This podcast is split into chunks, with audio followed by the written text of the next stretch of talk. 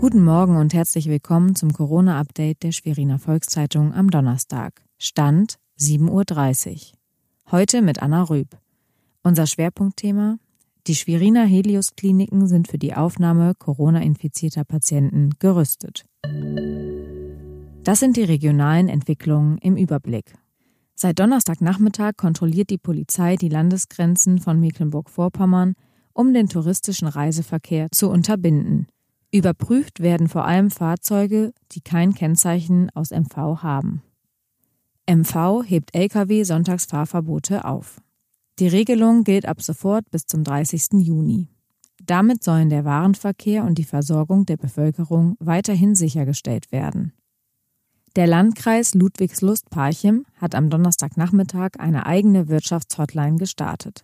Dort können Unternehmer anrufen, die durch die Corona-Krise in Not geraten sind. Die Nummer der Hotline lautet 03874 620 440. Die Schweriner Helios-Kliniken sind für die Aufnahme Corona-infizierter Patienten gerüstet. Die Einrichtung habe zwei Bereiche eingerichtet. Einen Corona-Bereich und einen für Normalbetrieb. So stehen in Schwerin bereits 90 Corona-Betten zur Verfügung. Derweil liegen zwei Covid-19-Patienten im Krankenhaus. Einer davon in einem Intensivbett.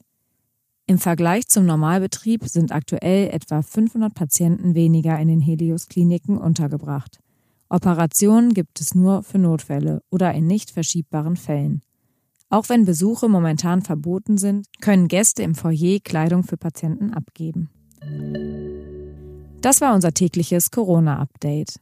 Weitere Nachrichten und Hintergründe zum Virus gibt es jederzeit auf svz.de-corona.